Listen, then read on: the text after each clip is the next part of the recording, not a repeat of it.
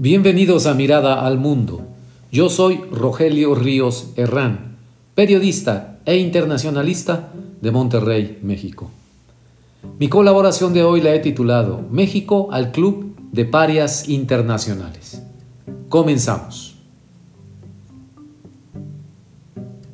No hubo sorpresa alguna cuando te vi, como dice un viejo bolero mexicano, cuando entre la noche del 14 y la madrugada del 15 de diciembre se aprobó en lo general el llamado Plan B, que reunía las modificaciones electorales deseadas por el presidente López Obrador. Durante la mañana del día 15 se consumó la sucia maniobra política en el Senado mexicano, de la cual se derivarán consecuencias negativas para nuestro país. Al mismo tiempo, lo que inició como una andanada de declaraciones del presidente López Obrador en torno a la situación en Perú y a la destitución de su presidente, Pedro Castillo, bajo cargos de rebelión, avanzó a la categoría de incidente diplomático, al llamar la nueva presidenta peruana, la señora Dina Boluarte, a su embajador en México de regreso a Lima para consultas. En lenguaje diplomático, llamar a consultas es el primer paso de un proceso que pudiera terminar en la ruptura de relaciones diplomáticas entre México y Perú. Tanto la aprobación lamentable del grupo de reformas a leyes secundarias en materia electoral, calificada ya por expertos como contrarias a la Constitución mexicana, como el denigrante intervencionismo del presidente mexicano en los asuntos peruanos, ponen a México en camino de acceder como miembro distinguido de un club selecto a nivel mundial, el de los parias internacionales. No, no exagero. Mis palabras fueron meditadas, incluso esa expresión que he utilizado, parias internacionales, es la más suave que encontré.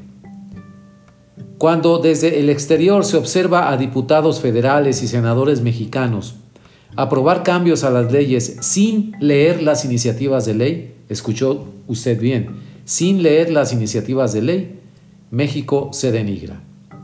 Cuando desde el exterior se contemplan los desplantes autoritarios e irracionales de un político como López Obrador, empeñado en revivir el presidencialismo extremo de otras épocas, a costa de la división de poderes, México se denigra. Cuando el mundo entero mira asombrado el desmantelamiento de un sistema e instituciones electorales que fueron referencia a nivel mundial, México se denigra.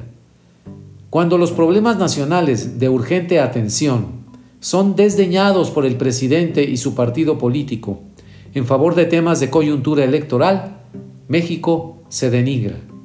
Cuando, a pesar de que el gobierno mexicano firma y se adhiere a todo tipo de acuerdos, convenios, y declaraciones universales de derechos humanos, pero en los hechos limita o niega esos derechos a sus ciudadanos, México se denigra.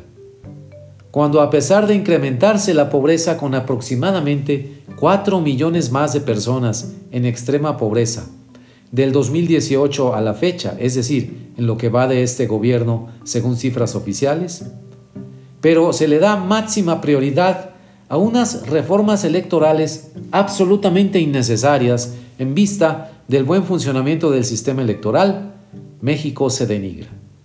Al denigrarse una y otra vez la vida pública en nuestro país, se llega al punto del rompimiento.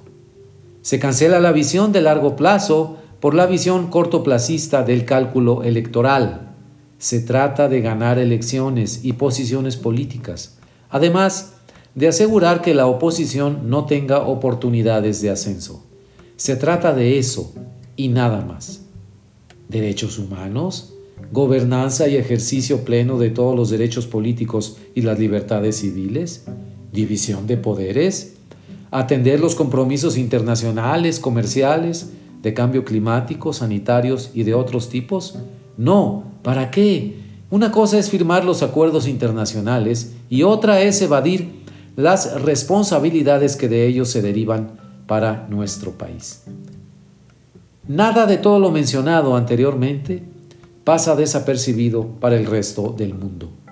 Me refiero no solo a gobiernos y organismos internacionales, sino a empresas, organismos financieros, grupos de activistas y organismos de la sociedad civil, intelectuales, mexicanos en el exterior, etcétera, etcétera. Su mirada sobre México y su vida pública, sobre la calidad ética de sus políticos e instituciones, es aguda y penetra hasta lo recóndito del panorama mexicano. Nuestro país pierde, paso a paso, el prestigio que alguna vez tuvo la proyección de su política exterior y de la imagen del país en su conjunto. No solo saldremos de los top 10 de muchos indicadores de gobernanza y transparencia, sino que esa salida, mucho me temo, será irreversible. Si llegamos al punto de incumplir en la práctica todo lo que se ha convenido y pactado a nivel internacional, el único top 10 en el que tendremos espacio será el de los parias internacionales, sí, el club de los Putin, Orban, Daniel Ortega, Nicolás Maduro, Lukashenko, el emir de Qatar que compró con sobornos a la FIFA el Mundial de Fútbol, los ayatolas de Irán y varios personajes más.